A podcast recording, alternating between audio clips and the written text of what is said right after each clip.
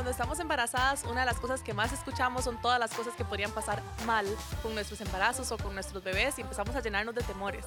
Pues hoy justamente vamos a estar escuchando de dos mamás que recibieron diagnósticos inesperados y cómo lidiaron con ellos y más importantemente cómo se acercaron al Señor en ese proceso. Así que no se pierdan este programa de Oh Mamá. Mamá. Gracias por acompañarnos a este episodio de Oh Mamá. Hoy vamos a estar hablando sobre diagnósticos inesperados. Cuando recibimos la noticia de que nuestro hijo o nuestra hija tiene algún diagnóstico médico que tal vez no teníamos previsto, que tal vez no es lo, entre comillas, normal que esperamos y que posiblemente la niñez y la vida de nuestro hijo va a ser un poquito diferente a como la teníamos en mente. Hoy me acompañan Jessica, que está aquí en Costa Rica en el estudio conmigo. Bienvenida, Jessica. Muchas gracias por invitarme. No, gracias por acompañarnos. Y también mi amiga Jackie de, de Argentina. Jackie, bienvenida. Gracias por estar acá.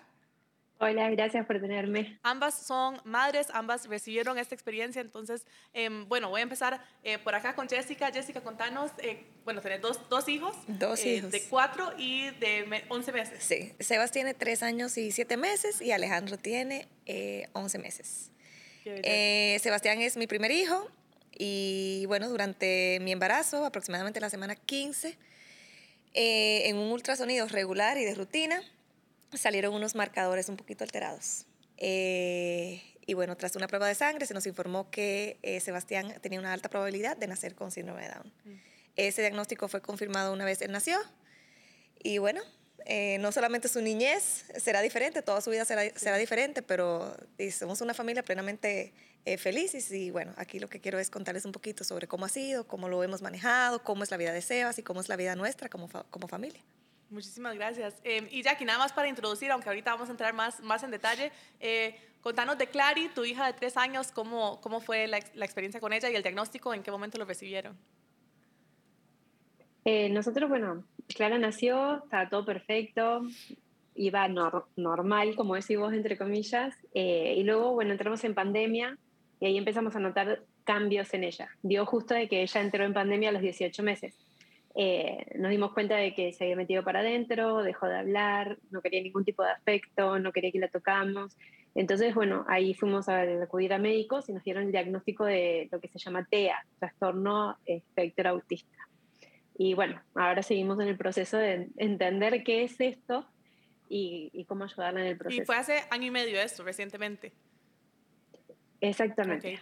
Ok, ok, perfecto. Em, Jessica, primero nos, nos contás cómo fue eh, al momento de recibir la noticia, como, como ahora ya se puede saber desde el embarazo que hay una alta probabilidad, em, ¿cómo fue el proceso de preparación antes de que naciera? Me imagino que empezar a investigar de todo, aprender sobre las terapias que iba a necesitar, aprender... Em, Vieras que lo manejamos un poquito diferente. ¿De verdad? Em, yo tengo un primo que tiene síndrome de Down. Entonces ya yo tenía una idea sobre lo que, lo que implicaba que mi hijo tuviera síndrome de Down. Eh, ya yo sabía que él iba a tener cierto grado de discapacidad, ya yo sabía que a nivel motor las cosas le iban a costar un poquito más conseguirlas.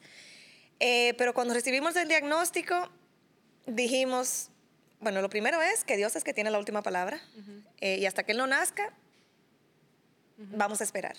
Y mientras eh, o durante mi embarazo, quiero pasar un embarazo tranquila. Quiero pasar un embarazo en paz. Mi hijo merece que yo esté tranquila, que él sienta que yo lo amo.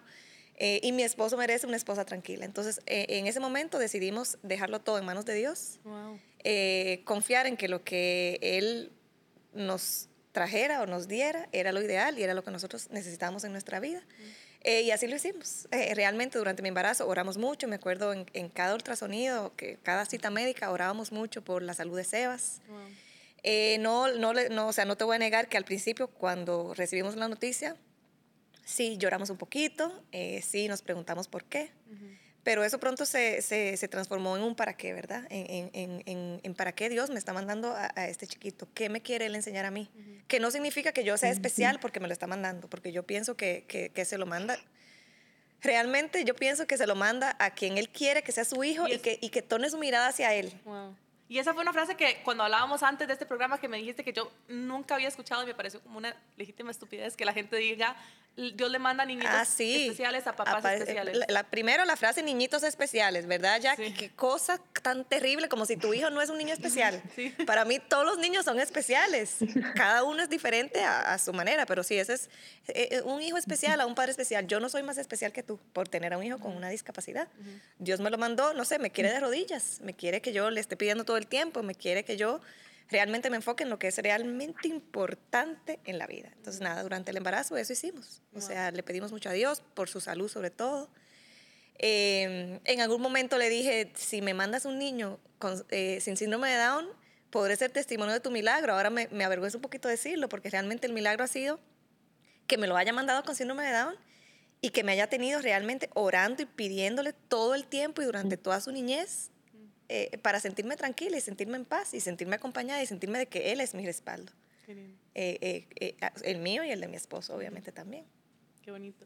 Em, y Jackie, ¿cómo fue para, para ustedes? Em, en el caso suyo, tal vez la gente no, no sabe o que, bueno, o la ve como que se parece un poco a alguien que vemos también en el enlace. eh, es la hija, hija de pastores, de Omar Cabrera y también nieta hasta su abuelito. Entonces viene como de una comunidad muy grande eh, que está viviendo, que está opinando, que está haciendo comentarios. Em, ¿Cómo fue al momento que, que recibieron la noticia y, y cómo fue vivir esa esa experiencia como de escuchar tal vez las reacciones de las personas que a veces con un, no con una mala intención, pero tal vez desde la ignorancia hacían comentarios que tal vez no, no eran los correctos o tal vez no entendían bien eh, este diagnóstico. Eh, la verdad fue todo un desafío porque hay mucha gente como que no lo ve como, ah, no sé cómo explicarlo, pero lo ven como que si hay algo que arreglar. eh, o todo el tiempo Dios va a hacer la obra, o Dios va, ya hizo la obra, mi hijo es un milagro, es mi nena y es así, y nosotros la vamos a acompañar, sí, eh, es un poco diferente, como decís vos, eh, a otros nenes, o tiene otras cualidades, piensa de una manera diferente, procesa las cosas de una manera diferente, pero es una niña y no hay nada que arreglar en ella. Eh, me pasó mucho el también eh, que la gente se me acercaba aun cuando todavía no sabía lo que estábamos pasando y por ahí nos decían comentarios muy negativos sobre nuestra hija y su comportamiento, ¿no? Eh, que es algo que hablan mucho del autismo, que es como la discapacidad silenciosa, porque no hay algo visual en lo que dice esta niña tiene autismo, se comporta de manera diferente o tiene estas dificultades, sino que todo el mundo la ve como una nena, pero eh, en- eh, inmediatamente empiezan esos comentarios, ¿no? Eh, que irrespetuosa es tu hija, por qué no saluda, mira cómo grita, eh, ¿no? O sea, tantos comentarios, ¿no? Que, y, al principio yo sentía la obligación de explicar todo. No, es que pasa esto, no, que le diagnosticaron lo otro, no, que... y llegó un punto que dije, ya está. no tengo por qué darle explicación a todo el mundo de lo que mi hija tiene.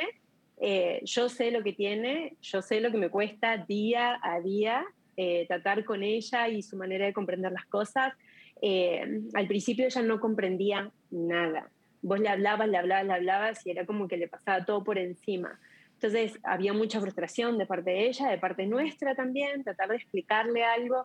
eh, y la gente no entendía eso. Y nada, yo de años de ir a la iglesia, amo al Señor, obviamente esos comentarios me resbalaban, pero cuán importante es por ahí entender de que esos comentarios están fuera de lugar, Claro. porque por ahí una persona, una mamá nueva, que por todo esto que está pasando se acerca a Dios y, y ahí están esos comentarios negativos de gente que por ahí no sabe qué le está pasando a la otra persona. No sabe que estuvo llorando toda la mañana porque la hija no entendió que había que salir y hubo un re problema antes de salir, pero igual ahí estaban firmes en la iglesia para alabar a Dios, para dejar las cargas, y lo único que hacen es escuchar esos comentarios negativos, ¿no? Eh, entonces creo que es, es importante, ¿no? Como yo decía, al principio sentía esa carga de tener que explicarle a todo el mundo qué estaba pasando, por qué mi hija estaba reaccionando de esa manera, por qué no lo saludaba, por qué, y después dije, no, yo sé cómo estoy, mi corazón está bien, y yo vengo acá en realidad para recibir, para levantar mis manos, para dejar todas las cargas, como siempre lo hago en casa y en la iglesia también, y entregárselo todo a Dios. Y sé que eso a mí me acercó un montón a Dios. Eh, y también me hizo ver las cosas diferentes. Es como que uno por ahí no entiende eh, la situación de las otras personas hasta que lo pasa o tiene a alguien cercano que lo está pasando. es. Eso pasa muchísimo. O sea, creo que todos acá, cuando vimos un nene en el supermercado haciendo berrinche, dijimos, uy, qué vergüenza la mamá o lo que fuere. y ahora que estoy del otro lado, sí. y que mi nena a veces tiene esos que yo no sé ni por qué, no pasó nada y de repente se pone a alterar, a alterar, a alterar, no sé qué es lo que le está alterando. Y la gente me hace esos comentarios a mí. Eh, y ahí uno entiende por ahí, ¿no? cuando uno juzga además o juzga rápido la situación de que la otra persona está pasando, simplemente porque no lo pasó. Sí, definitivamente. ¿Puedo agregar algo? Yo pienso que Dios, cuando te, cuando te manda un, hijo con una discapacidad, es como que te quita un velo de los ojos. Antes uno ve a un niño con una discapacidad y, o sea, yo soy culpable de quitar la mirada, porque a uno le da miedo que le pase a uno, porque a uno le da, ¿qué, qué, voy, qué puedo preguntar? ¿Qué puedo decir? No quiero que sientan que lo estoy mirando. Entonces viene el hijo de uno con una discapacidad y es como que te, quita, te quita un velo de los ojos y yo pienso que eso es un gran regalo es un gran regalo que nos manda Dios para apreciar, como dije anteriormente, lo que es, realmente valioso en la vida. Eh, su hija con, que tiene autismo y mi hijo con síndrome de Down son hijos amados por Dios. Dios no los envió para castigar. Todos son valiosos en, en los ojos de Dios. Entonces sí pienso como que hace falta que la gente entienda eso. Mucha gente piensa que es un castigo. Dios no castiga así. O sea, ¿qué, Dios sería un Dios que, que te manda un hijo con una discapacidad con la intención de castigarte? Y quiero, quiero leer justamente este versículo que, que, tenía para este programa que dice, los hijos son un regalo del Señor, los frutos del vientre son nuestra recompensa, Salmo 127, 3. Y no veo ninguna Y eso aplica para todos los hijos, no los que tienen o no tienen discapacidad. Ahí no dice, bueno, los que tienen síndrome de Down, los, que, se portan bien y no se portan bien y no se berrinches. ¿Cuál, ¿Cuál chiquito es el que no se berrinche? Sí. O sea. sí, no, y eso cambia. O sea, cuando Jackie me contó eso, yo dije, wow, tiene razón, porque en este programa hicimos un episodio sobre berrinches y sobre lo importante de no verlos, eh, quitarle el estigma, ¿verdad? Y todo aún o sea, siempre, en todo caso, pero aún en estos casos, o sea, que, que uno no sabe también si el niño tiene un eh, diagnóstico de estos y tal vez es una situación diferente que se sale de las manos aún más, aunque los chiquitos siempre se salen de las manos. Em, pero bueno, y, sí, qué importante no juzgar. Eh, otra cosa que me encantó que, que ya que usted dijo, y creo que lo, lo habíamos hablado antes también afuera, es esto de que Clary no tiene algo que hay que arreglarle. O sea, como que, igual, como cristianos, ¿cómo fallamos en pensar como que Dios nos tiene que mandar al hijo perfecto, totalmente sano, sin ningún diagnóstico? Y como que no, es el mundo alrededor de ella el que tiene que ajustarse a, a la forma en la que ella entiende el mundo. Porque no, tal vez coméntenos un poco como eh, qué es el estar en el espectro autista y qué implicaciones como prácticas tienen, cómo ella percibe el mundo alrededor para que la gente aprenda un poco al respecto. La verdad es que por eso que se llama un espectro. Es tan grande que cada nene o persona también adulta eh, lo experimenta de una manera diferente. Son varias, eh, como por decirlo, temas en los que se pueden manifestar y se manifiestan distintos grados. Eh, entonces hay nenes que, ¿no? como algunos le dicen, son más graves y otros más leves, por así decirlo, pero en realidad son las distintas cosas, por ejemplo, lo social, eh, lo comunicativo, son distintas áreas de su vida en las cuales se manifiesta el autismo, pero en diferentes grados, y depende del nene cómo se manifiesta. Entonces, la verdad es, no es fácil describir qué es autismo, cómo se comporta un nene autista, qué lo puede ayudar, porque hay nenes que les molesta hasta la misma el roce de la ropa, no lo pueden soportar porque es mucho estímulo para ellos y hay nenes que no. Eh, y, así, ¿no? Con tantas cosas. Eh, Clara, por ejemplo, bueno, lo que tiene es un retraso en el juego, un retraso en el habla, medio como que eh, al meterse para adentro hizo que ella no siga creciendo. Entonces ahora, por más que tiene tres años, actúa por ahí como una nena de un año, un año y medio. después de un año de terapia logramos como que, que salga para afuera de ese encierro, por así decirlo, y logramos de que, bueno, empiece a aprender nuevas cosas. Pero antes no te miraba, eh, vos le querías enseñar algo y ella no quería saber nada, te sentabas con ella para mostrarle algo y ella se paraba y se iba.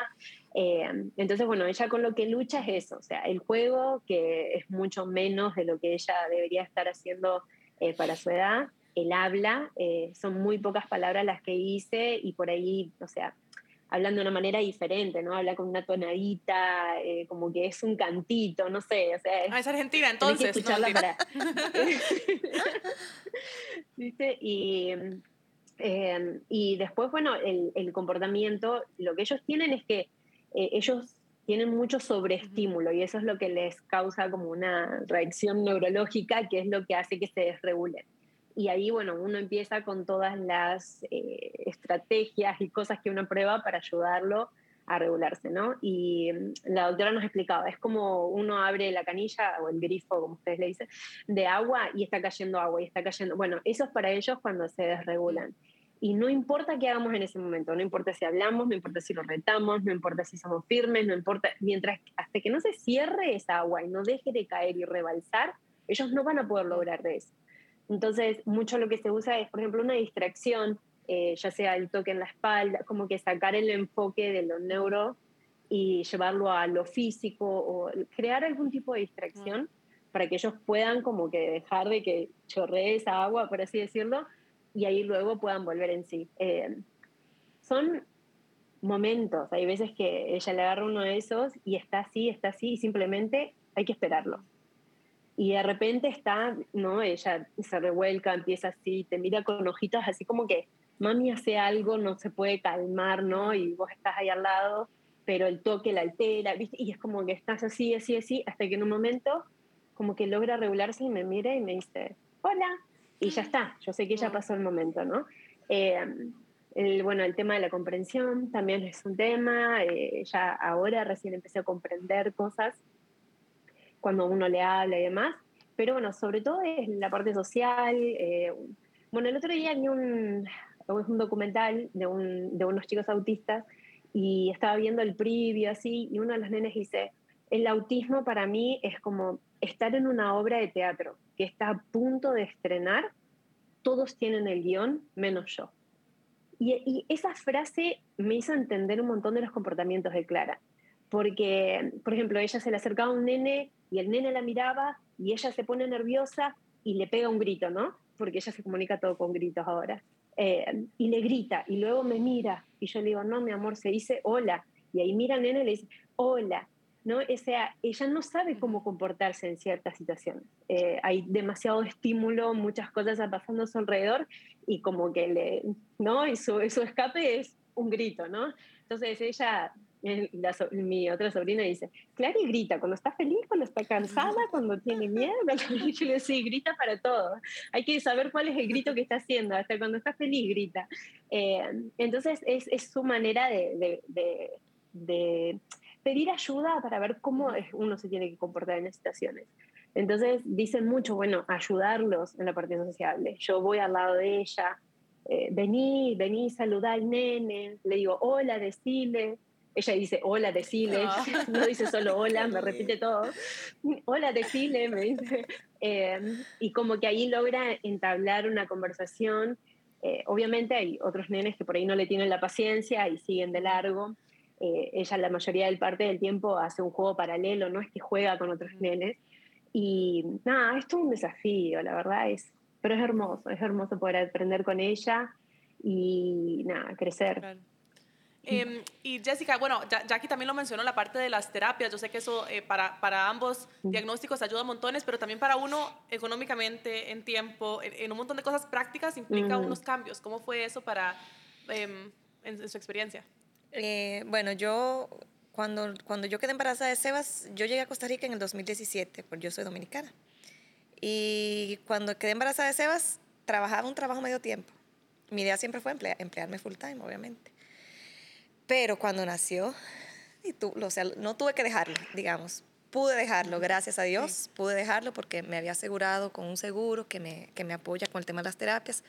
mi esposo tenía un trabajo y pude dejar el trabajo para dedicarme 100% a Sebas. Y dedicarme 100% a Sebas significa 100% a Sebas, llevarlo a las terapias que había que llevarlo eh, y pasarme el día con él en el piso, trabajando todo lo que hay que trabajar. Eh, en el caso del síndrome de Down, aparte de, cierto grado de discapacidad cognitiva, eh, el niño tiene un poquito de retraso a nivel motor. Sebas todo lo va a aprender, solo le va a tomar un poquito más de tiempo y eso incluye el gateo. Bueno, primero levantar la cabeza, darse la vuelta, eh, gatear, caminar.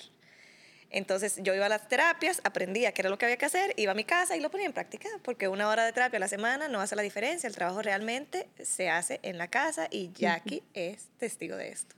Eh, todos los días en el piso, con pantalón corto, con una t-shirt, ayudándolo a que él hiciera el patrón cruzado, para que aprendiera a gatear, para que luego se pusiera de pie de la manera correcta, para que no le causara ningún tema en la cadera, que, que luego camine chueco, entonces camina, ese, ese era mi día a día. Em, yo, yo la escucho a ella y yo, uno se siente demasiado identificado porque uno se vuelve un experto. Uno se vuelve un experto en el hijo y en lo que el hijo necesita, hasta cierto punto que, por ejemplo, ya llegó un punto que dije, Sebas necesita más a, su mamá que a una terapeuta, porque también uno a veces tiende a irse como un poquito al extremo, ¿verdad? Sebas quiere a su mamá, sobre todo después que yo tuve un segundo hijo. Mm. Sebas no quiere que yo esté con él sentada. Dígame cómo se dice hola o cómo Sebas lo que quiere es a su mamá, que le dé mm. cariño, que juegue con él, que me meriende con él. Eh, pero sí, dejé de trabajar y me dediqué al 100% al cuidado de él.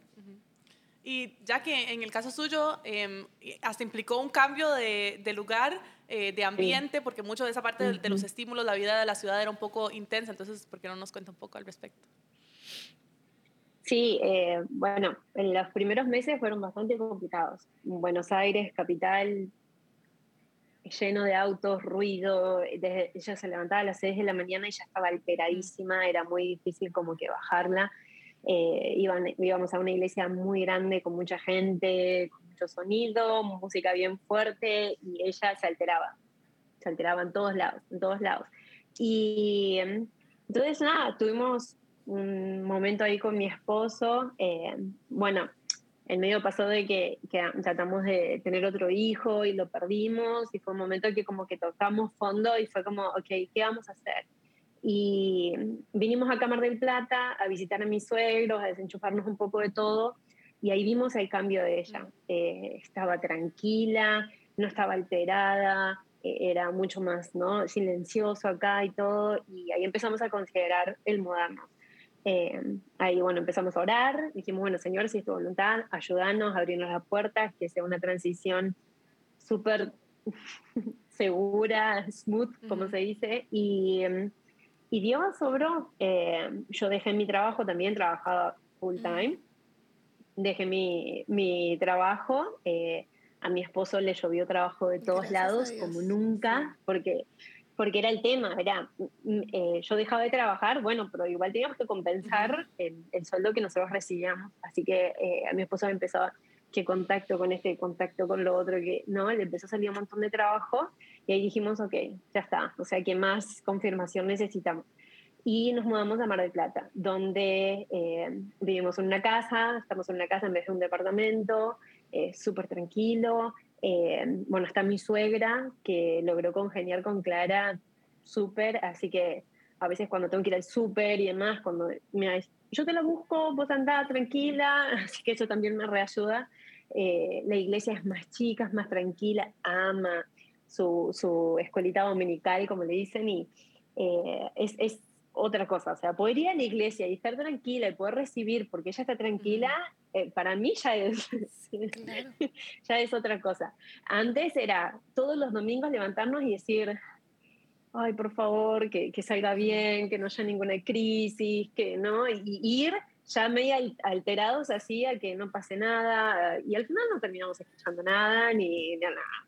Entonces, eh, acá fue, fue un cambio muy grande. Y como decía ella, bueno, los doctores teníamos miedo de que el cambio le altere, porque era cambiar de ciudad, cambiar de doctores, cambiar de jardín, y la verdad que fue todo perfecto. El mejor jardín, me encantó, trabaja en conjunto con los doctores, los doctores quieren trabajar en conjunto del jardín, entonces van viendo que está viendo las terapias y en el jardín. Em, y bueno, ella va a cuatro sesiones, o sea, cuatro terapias semanales, así que sí, es, lo mismo. O sea, si yo no dejaba de trabajar, era imposible llevarla a las cuatro sesiones. Eh, como dice eh, Jessica, o sea, vos vas ahí y te dicen, bueno, esto es lo que tenemos que hacer, esta es nuestra meta, lo vamos a lograr a través de este juego o esta actividad. y está bien, pero como una, semana, una hora de cada terapia a la semana no hace la diferencia. Es el, el, el casa acá, estar acá en casa, sentarnos, estar con ella y, y como decía también Jessica, ese balance entre cuando somos las terapeutas en casa y cuando, cuando somos la, la madre que ella necesita. Y también poder encontrar el balance de, es una nena de tres años, sigue siendo una nena de tres años. Entonces, más allá de las terapias y las cosas que hay que enseñarles y los avances que tiene que dar, eh, nunca olvidarnos de que son niños. Tienen que salir, tienen que disfrutar, tienen que jugar, tienen que experimentar cosas que hace un nene Tienen que ser niños. Tienen Sí, que no un ser proyectito. Niños. Tienen que Eh, ser niños y no un proyectito, sí. Exactamente. Wow, Qué Sí. lindo. Teníamos, eh, bueno, otra de las preguntas que quería hacerles, pero creo que ahora quiero escuchar qué piensan cuando digo esto, porque em, algo de lo que se habla mucho es como que a veces cuando uno recibe un diagnóstico así, uno tiene que hacer como un luto por el hijo que se imaginaba o cómo se imaginaba que iba a ser su vida. Em, sin embargo, como que tal vez es más, que, o sea, sí es un luto de alguna forma porque cambia, la- como que hay que cambiar la expectativa, pero es más bien uno el que tiene que cambiar lo que uno espera em, y no porque lo que esperaba estaba incongruente con lo que está teniendo. Em, pero tal vez luto es una palabra muy fuerte, no sé cómo que, tal vez Jessica, ¿qué piensas cuando decimos eso? Sí, yo pienso que ese es otro regalo de Dios, el, el no querer vivir mañana, el querer vivir hoy y no afanarse, ¿verdad? Eh, que esas expectativas que uno se crea, sobre todo en la vida, no solamente los hijos, solo Dios sabe. Y ese es el perfecto ejemplo. Eh, no me gusta la palabra luto, pero pienso que no hay otra forma de decirlo, pero realmente no es porque mi hijo va a nacer con una discapacidad, es porque yo me imaginaba que mi vida iba a ser diferente, es un poco eh, hasta egoísta, siento yo, Sí. como yo me imaginaba que mi vida iba a ser eh, y cómo ahora va a cambiar. Eh, es un poquito fuerte el luto porque la gente dice, ah, pero es, eh, igual es tu hijo, igual lo amas, sí, lo amo, pero obviamente no era lo que, no era lo que, uno, no era lo que uno esperaba. Ujú. Eh, yo me acuerdo que yo pensaba mucho en que si la gente lo va a amar, que si la gente lo va a aceptar, que cómo va a afectar esto mi vida de pareja. Eh, uno llora eso. Sí. Uno no llora. Yo me acuerdo que incluso Sebas nació y yo lo tenía aquí y yo lo amamantaba y yo lo amaba y yo lo amo con locura. Y yo lloraba porque yo decía, ¿cómo va a cambiar esto mi vida? Mm. Entonces yo pienso que es eso. Ujú. Un poquito egoísta, pero es igual, es un proceso que hay que vivir, Sí. hay que vivirlo. Igual no todos los padres lo viven igual. Yo tengo amigas que han tenido hijos con síndrome de Down, con diagnóstico en el embarazo, que han recibido la noticia como que nada. Eh, también, sí, cada quien lo se respeta, ¿verdad? Pero también es, es respetable que cada quien lo viva de la manera que lo tenga que vivir. Ujú. Sí. Jackie, en, en su caso, Sí, y eh, respuesta a lo que decía Jessica, eh, creo que cada persona pasa el luto de una manera Ajá. diferente, entonces es, es, es normal de que este luto también lo pasen de una manera. Yo también creo que, que es un luto el que uno tiene que pasar, y no solo uno, eh, sino nuestros familiares también. Eh, yo principalmente me costó muchísimo y, y creo que es algo que al no hablarse de estas cosas, o no sé, no sé cómo se diría, pero eh, yo creo que se- primero que se deberían de hablar y segundo, eh, tener esta, saber estas cosas. Yo no me di cuenta que estaba pasando a través de un luto hasta que conocía, eh, me puse a hablar con una amiga que ella tiene una, un nene autista y, y cuando ella usó la palabra, porque vos tenés que eh, tuviste que pasar el luto de decir, bueno, no es de las expectativas que vos tenías con tu hija, yo no había entendido qué era lo que estaba pasando. Eh, era una mezcla de sentimientos, ¿no? De un amor profundo, e inigualable a mi hija, pero al mismo tiempo, eh, nada, a mí me partía el corazón cuando Clara no me miraba a los ojos, cuando me acercaba a darle un abrazo y ella me empujaba, cuando me iba a sentar con ella y se paraba y se iba, ¿no? Y era un conflicto entre mis sentimientos, ¿no? Porque me da mucha tristeza la situación, pero al mismo tiempo es, la amaba con, con todo Como mi ser, ¿no? culpa Eh, también ahí, por uno sentirse triste amando a su hijo como uno lo ama. Se maneja mucha culpa, como de, de, pero ¿por qué si yo lo amo y él es tan perfecto, por qué me siento triste? Entonces esa culpa también Sí. calcome por un, por un tiempo, ¿verdad? claro. Sí, y, y yo creo que, eh, por ejemplo, el otro día estaba viendo un, un documental y hablaba un padre que tiene un hijo autista y él decía como que sentía que lo necesitaba arreglar y no ver que, cómo lo podía ayudar que, y lo único que hizo fue retrasar todo ese Ujú. tiempo y en, en que él pasó eso hasta entender de que, de que es así y que va a ser así y que lo tiene que amar así. Eh, ¿no? Y para él el choque fue que el hijo lo miró y le dijo, yo ya hago un montón de cosas que van en contra de cómo yo soy por vos, ¿qué más tengo que hacer? ¿no? Y ahí es cuando el papá se dio cuenta de que lo único que estaba haciendo era forzar algo, ¿no? Y ahí fue cuando él se derrumba y entiende que su hijo es así eh, y empieza a crear esos momentos para poder compartir con él eh, de, de, la manera que él quiere compartir también, ¿no? Eh, y nada, yo vi ese testimonio y fue como, wow, sí, o sea, Eh, Clara obviamente es mucho más chica, es, no me va a mirar y me va a decir nada, eh, pero, pero sí hay que pasar eso. Y como te digo, es de toda la familia. Eh, a mí me pasó, bueno, con mi suegra, que ella el, ama a los nenes y los nenes la aman a ella. Y de repente llegó su nieta y su nieta no quería estar con ella y su nieta no quería pasar tiempo y su nieta le gritaba cuando la veía y a ella le agarró una desesperación que no sabía qué hacer, ¿no? Y que hasta es más, en un momento de desesperación la miró y dijo, está bien, yo tengo a Sofía, que es su otra nieta. ¿No? Y fue como, bueno, espere, espere, vamos a calmarnos acá un poco y demás. Hasta que ella, yo le dije, o sea, vos tenés que sacarte ese chip de que vos tenés, de que tu nieta va a ser de esta manera. Y entender sus necesidades y cómo ella se comunica y cómo ella sociabiliza. Una vez que entendió eso, ya está, son así. Les encanta pasar tiempo juntas, ella va, se queda en la casa todo el día, disfrutan, salen, pero en ella tuvo que haber un cambio, tuvo que haber un, ok, no va a ser de esta manera, va a ser de esta otra. Y una vez que ella logró superar eso, ¿no? Eh, sacar esas expectativas que tenía con su nieta, eh, pudo tener esa relación que, que tanto quería tener con ella. Eh, Jackie, antes de que terminemos, quiero hacer una, última pregunta a las dos, un poco más relacionada con, la, con su fe y su relación con el Señor. Eh, usted decía que ah, esto en, este proceso ha sido cuando más ha necesitado estar conectada de Dios. Eh, ¿Cómo ha sido? ¿Ha sentido en algún momento como ir hacia Dios o como, hey, ¿por qué me está pasando esto a mí? ¿O por qué no las reglas, verdad? Aunque sabemos que no se tiene que arreglar, pero bueno, como que ha, habido algo de eso tal vez al principio eh, y cómo ha sido ese proceso en su, en su vida de fe. Eh, no, bronca, odio o preguntarme por qué pasó, nada.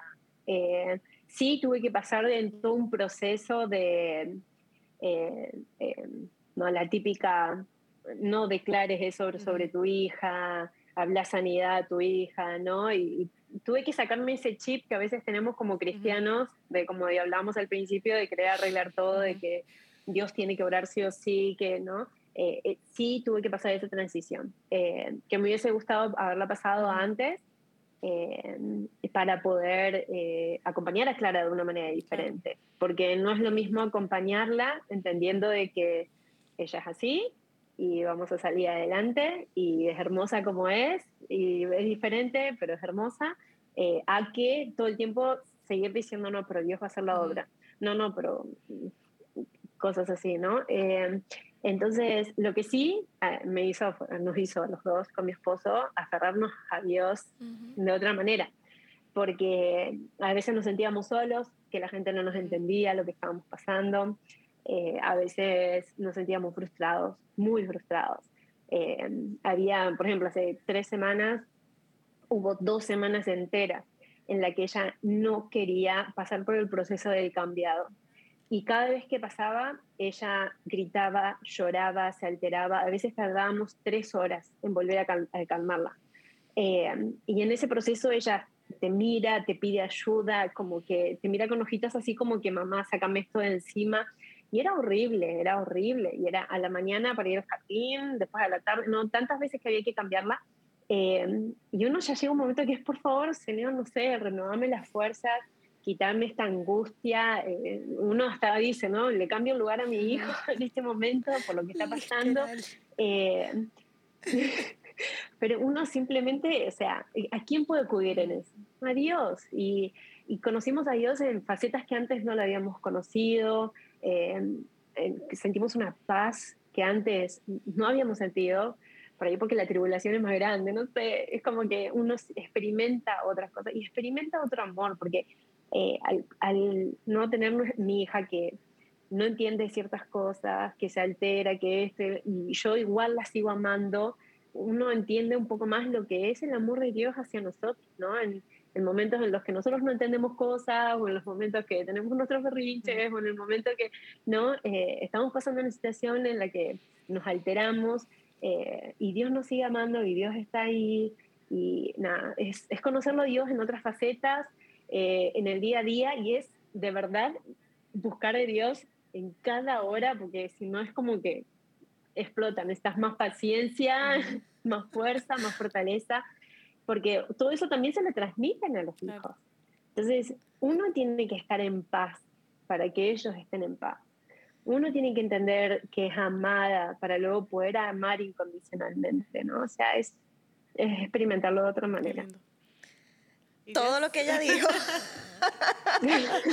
el amor incondicional. Es, uno, uno aprende el amor incondicional. Usted me decía eh, algo de, dependencia absoluta en Dios. como, sí, como ella lo dice. Que... O sea, uno en su propia carne, no, yo siento que no. Que, que, y qué lindo tener el respaldo de Dios, que te da la gracia, que te da la fuerza, que te da la sabiduría, que te da todo, que te da la paciencia, la paz, como ella dice, para uno estar tranquilo para, para, para su hijo, que necesita a unos papás tranquilos. Qué, qué, triste sería uno sentirse solo en este proceso. Qué bonito es poder contar con Dios y saber que Dios es que respalda a uno, que yo sola jamás. A mí me escriben todos los días, ay, qué, qué, qué carga, ¿cómo lo haces? Que no soy yo. yo pienso que jamás podría yo sola. Yo tengo a Dios que me ayude y yo le pido que me ayude todos los días de la vida con cada cosita, con cada... O sea, podría aquí enumerar, o sea, que si, que si todavía no habla, que, o sea, pedirle a Dios que me dé la gracia, la sabiduría y el amor para mí. Y creo que también otra cosa y que, hablábamos antes y que seguro pasa eh, en muchos de estos casos es como aprender también a confiar en Dios hoy y no preocuparse por el futuro, porque estos tipos de diagnósticos decir qué pasa cuando yo, falte, qué va a pasar con él cuando esté más grande. Sí, ese es, otro tema, otro, ese es otro tema que obviamente miedo siempre habrá. Pero yo confío en Dios de que Dios va a cuidar cada detalle de, de mi vida y de la vida de mi hijo el día que yo no esté. Sí. Porque, ¿qué más? O sea, ¿qué más? O sea, o sea, no, e, es esa dependencia de él al 100%, porque yo el día que no esté, no estoy. Yo confío en que él lo va a cuidar cada detalle. Y que ahora, mientras yo viva, pues cuida de mi corazón, mis pensamientos, todo, todo, todo lo cuida Dios. Sí, qué lindo. Bueno, chicas, demasiadas gracias de verdad por acompañarnos. Antes de cerrar, nada más quiero hacer una oración por las personas que nos están viendo, eh, que tal vez escuchan estos temas, tal vez les mandaron este programa o este podcast, eh, alguien que dijo, ay, vea, están hablando de este tema, tal vez le interesa, pero quizás no conocen de este Señor que estamos hablando, no, no tienen ese apoyo, eh, se sienten solas, se sienten desesperadas, se sienten que les faltan todos los frutos del Espíritu, em, que bueno, como mamás creo que siempre lo sentimos. Queremos hacer una oración y queremos que repita después de nosotros si, si siente así en su corazón hacerlo. Señor Jesús, te damos gracias, Señor, por habernos encontrado con este programa, por habernos permitido em, llegar a conocer de tu palabra, llegar a conocer de quién tú eres y cómo eres ese Padre que siempre tiene los mejores planes para nosotros, que nos tienes em, cada paso que vamos a dar para traernos a este punto, para traernos a este momento donde te podemos llegar a conocer y que de aquí en adelante podemos seguir siendo hijos tuyos. Te pedimos en este momento que entres a nuestros corazones, que nos escribas nuestro nombre en el libro de la vida, Señor, y que de ahora en adelante tu Espíritu Santo esté en nuestros corazones, guiándonos, no solo en esta etapa de ser padres y madres, eh, sino en cada etapa de nuestras vidas, en cada área. Ponemos nuestra familia en tus manos, ponemos a nuestros hijos en, tus manos. Te pedimos, Señor Jesús, que tú tomes el control de cada aspecto, desde la cosa más pequeñita, desde un momento donde los estamos cambiando y hay un berrinche de, a las preocupaciones grandes del futuro, de las finanzas, de nuestros trabajos, Señor Jesús. Lo ponemos todo en tus manos. Te pedimos que ahora en adelante seas el Señor de nuestras vidas. En el nombre de Cristo Jesús. Amén. Amén. Si usted hizo esta oración por primera vez, lo invitamos a que busque una comunidad cercana, una iglesia donde pueda asistir, donde pueda conocer a más personas cristianas y ojalá también personas que hayan estado viviendo algo similar, eh, porque definitivamente con estos temas no se puede hablar si no, se, si no es de la experiencia o no se puede em, tener esa empatía eh, si no se ha vivido de ahí. Así que busque recursos de personas cristianas cercanas que la puedan ayudar en este proceso, hacer que sea una iglesia, empiece a estudiar más de la palabra de Dios y si le gustó este programa, síganos viendo en O Mamá. Que no aprovechar el privilegio de estar con ella, ¿verdad? O sea, el regalo que me está dando primero Dios, después mi esposo, ¿verdad? De poder disfrutarla. Entonces ahí fue donde al año y un poquito eh, ya como que empecé a a verlo con otros ojos. Yo siempre digo que cambié los lentes, ¿verdad? Y por supuesto también cambió mi corazón. Creo, porque yo he sido muy, muy feminista siempre, he pensado que la mujer em, tiene todo el derecho a tener las mismas, el mismo acceso a oportunidades que los hombres y debería poderse desarrollar. Em, y para mí ha sido entonces muy liberador entender que la familia es nuestro primer ministerio tanto para hombres como para mujeres. Él va a cumplir los anhelos de tu corazón independientemente cuál sea. Si, tu anhelo, si el anhelo de tu corazón es salir y ser una profesional exitosa, tener hijos y igual seguir trabajando, todo bien. Él, él te va a guiar y te va a dar la paz para hacerlo. Y si por otro lado tu anhelo era quedarte en casa y te cumple ese deseo, también está bien. Entonces es, como decís vos, Meli, guiar, pedirle guía al Espíritu Santo, orar y pedirle a Dios que nos ponga la paz para ver en cuál de los dos caminos nos puede llevar. Mamá.